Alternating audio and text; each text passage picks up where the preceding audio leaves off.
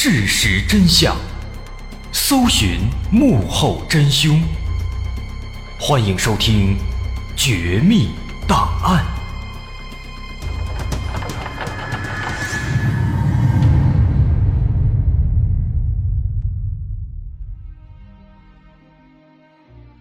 还原事实，探索真相。欢迎来到今天的《绝密档案》，我是大碗。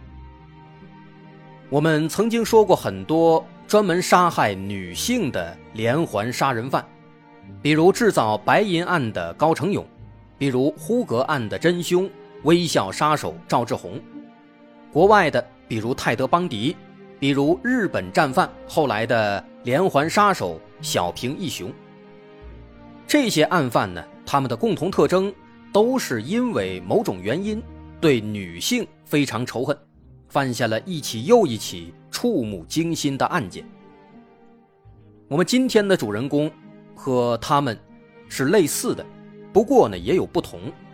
今天的主人公啊，他不是一个连环杀手，他只犯下了一起案子。这起案子和那些连环杀手比起来也极为普通，好像也极为微不足道。不过这个人他之所以值得我们介绍。是因为他的故事是相当悲惨和曲折的。他本来是一个前途无量的高材生，他原本拥有一段浪漫的爱情故事，而他之所以痛下杀手杀害女性，和这段浪漫的故事不无关系，其中的种种无奈、懊恼、欺骗和荒诞让他喘不过气来，并让他最终挥刀刺向了。自己的小姨子，这是一个让人感慨和深思的故事，而一切的起源要从一首诗歌开始说起。主人公的名字叫做贾宏志，一个只有二十七岁的东北小伙子，长得人高马大，潇洒帅气，戴着一副方框眼镜，一表人才。他出生在一个高级知识分子家庭。他的父亲和母亲都是高级工程师，他从小也受到良好的熏陶，学习成绩一直都不错。一九九零年，十八岁的贾宏志考进了东北师范大学的中文系。他非常热爱文学，一有时间就跑到学校的图书馆里，没日没夜的不出来。除了阅读，贾宏志的一大爱好是写诗。在八十年代末九十年代初期，被称为诗歌领域的真空时代，不少文学浪子都在那个时期自发创作，以现代直白的风格表达心中的踌躇满志。贾宏志也不例外。在那几年，出现了一种非常奇特的汪国真现象，很多年轻人都喜欢汪国真的诗歌，大家都在学习模仿。但是每一个人都在模仿，每一个人却都模仿的不像，这就是奇特的汪国真现象。几乎所有喜欢诗歌的人都听过他的名字，可如果让你说出几首他的得意作品，你的脑海里却是一片空白。可能正因如此，大家不断的模仿，却从来无法真正学得像。贾宏志自然也是其中之一。到了一九九一年末，正在读大二的贾宏志在图书馆的一本杂志里，偶然看到了一首叫做《青春不败》的诗歌。乍一看到，他就觉得极为惊喜，因为这首诗有着非常浓郁的汪国真的味道，但是却出自一个从未听过的作者，作者的名字叫做钱小雪。贾宏志非常兴奋。他想寻找这位作者的其他诗歌，以供自己参考和学习，但是他找遍了学校的图书馆，却始终无法找到这位钱小雪的其他作品。后来，贾宏志还去了哈尔滨的市图书馆，但是也没有收获。再后来，他反复观摩这首诗，拿起这本杂志啊，他才忽然意识到，这个杂志上。不止刊登名家名作，也会刊登一些大众的投稿作品。所以说，这位钱小雪，他可能并不是什么作家，而是和自己一样一个普普通通的文学爱好者。但这反而让他更加兴奋了。普通的诗歌爱好者竟然能够把汪国真的风格模仿得如此之像，作品如此之生动，这必须要好好的认识一下。他一定是一个人才，要多加学习。但是该如何找到这位钱小雪呢？幸运的是啊，贾宏志的现代汉语课老师经常向这本杂志投稿。和杂志的编辑很熟悉，透过这层关系，贾宏志后来终于打听到了这位钱小雪的情况，这才得知钱小雪和自己年龄相仿，是一位女生，在南昌师范学院的数学系，虽然学数学，但是对诗歌也非常热爱。在那个年代啊，流行交笔友，于是贾宏志。就给钱小雪写了一封信，表达自己的钦佩和赞赏。钱小雪收到信之后，受宠若惊，也写了一封回信，礼貌地回应着。从那之后，在数次的书信交流中，有诗歌做媒介，双方聊了很多。一开始谈论各自喜欢的文学，再后来相互交换自己创作的诗歌，再往后呢，从文学又聊到了生活。通过这些交流，他们竟然发现双方的三观也如此一致。于是，随着双方通信的次数逐渐增多，他们不光交换了自己创作的文学作品，后来还相互交换了照片，彼此想象中的笔友的样子由此也逐渐清晰起来。在没有互联网的时代啊，这种交友模式其实是非常浪漫的。短短半年时间，他们就已经相互寄了几十封书信，还通过邮寄赠送了一些小礼物。此时，他们都非常想见到彼此这位笔友，当面的聊一聊。书信的沟通已经无法满足他们了。于是，一九九二年暑假，贾宏志首先邀请钱小雪来哈尔滨玩钱小雪没有半点犹豫，欣然答应，如约而至。其实，在正式见面之前，他们彼此就只是把对方当作亲密无间的笔友，从没想过进一步发展。毕竟，一个在东北哈尔滨，另一个在江西南昌，两者相隔两千五百公里呢。但双方都没想到啊，刚一见面，这两颗年轻躁动的心就不由自主地开始相互吸引。也正是这种青春期的悸动。彻底改变了贾宏志的后半生。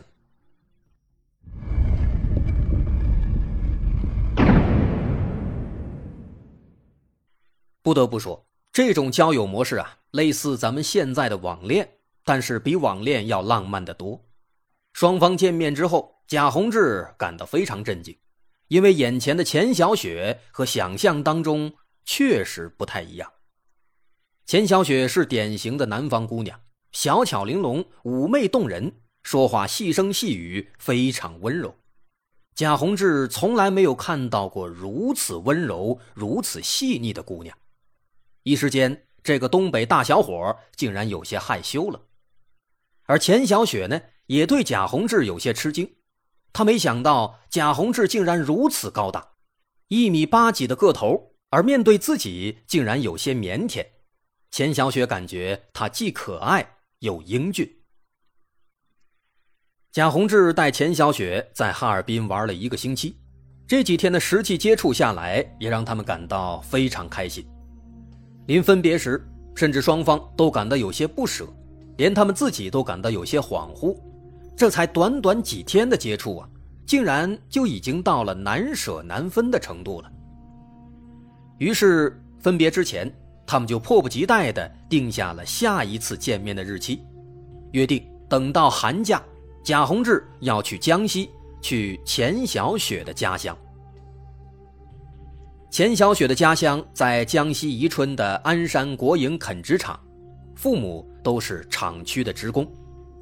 垦殖场大约相当于乡镇级别，规模基本也是不相上下，虽然是国营单位，但是和贾宏志的家庭比起来，其实还是有一定差距的。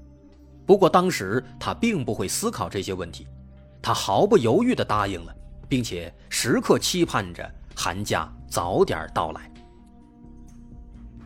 在寒假之前的半年里啊，贾宏志和钱小雪仍然在频繁的通信。他们书信的内容和之前相比，最大的变化是，讨论文学诗歌的部分逐渐变少了，更多的是在相互思念和真情吐露。即便偶尔分享一下诗歌，也都是在借由诗歌来表达爱意。那种朦胧又美好的感觉包裹着两个年轻的男女。此时虽然没有捅破那层窗户纸，但双方早已心知肚明。把对方当做自己的男女朋友了。有时他们自己也会感到有些不可思议：明明只是笔友，明明只见了一次面，而双方却好像已经非常近了，都已经把对方当成了自己的另一半。终于寒假到了，贾宏志好好的捯饬了一下自己，又买了一些人参之类的东北特产，马上起身前往南厂。钱小雪早已等候多时，两人见面分外高兴，一起回到了钱小雪的家中。这几乎可以算作是见家长了。钱小雪的父母都比较开明，女儿的心意他们也早已了解。看到贾宏志人高马大，一表人才，他们的心里也是非常满意的。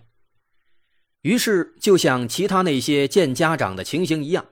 父母张罗着请了好多亲戚给贾宏志逐一介绍，其实就是在认亲。看到钱小雪一家如此真诚，贾宏志既高兴又感动，对钱小雪的爱意更加浓烈了。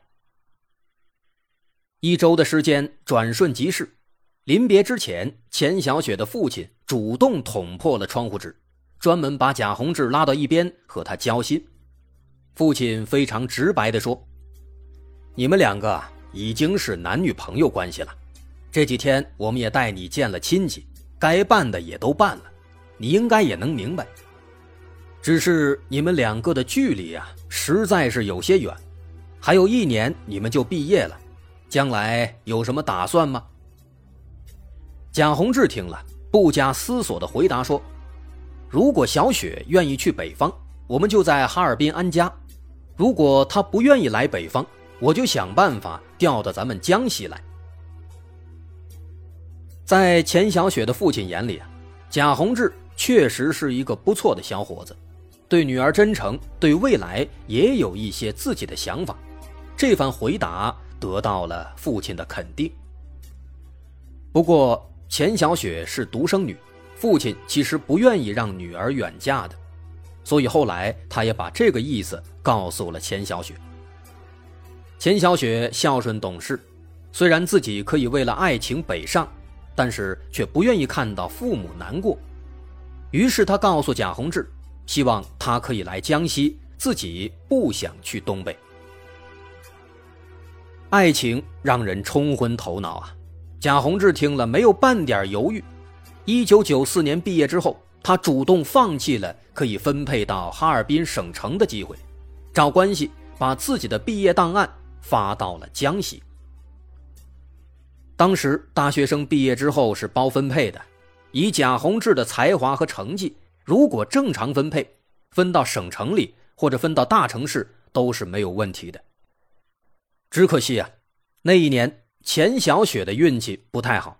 被分到了他的家乡鞍山国营垦殖场里面的鞍山中学。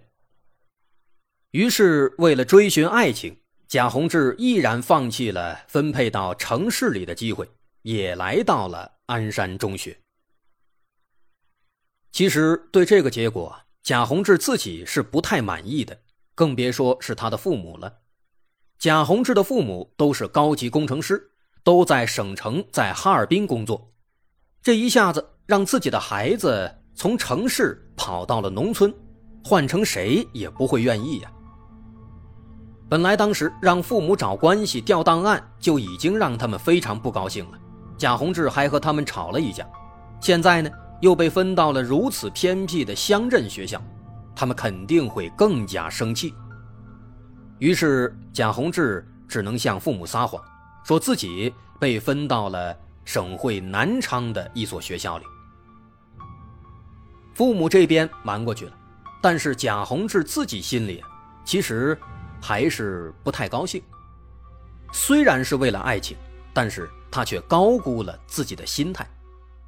他原本胸有大志，又有才华，却屈尊跑到了一个乡镇中学。他着实是有些难受的。对一直生活在城市里的他来说，这样的工作实在是让他有很大的落差感。而这种心态也直接影响到了他的工作，也间接的影响了未来的故事的走向，悲剧的萌芽也由此渐渐的产生了。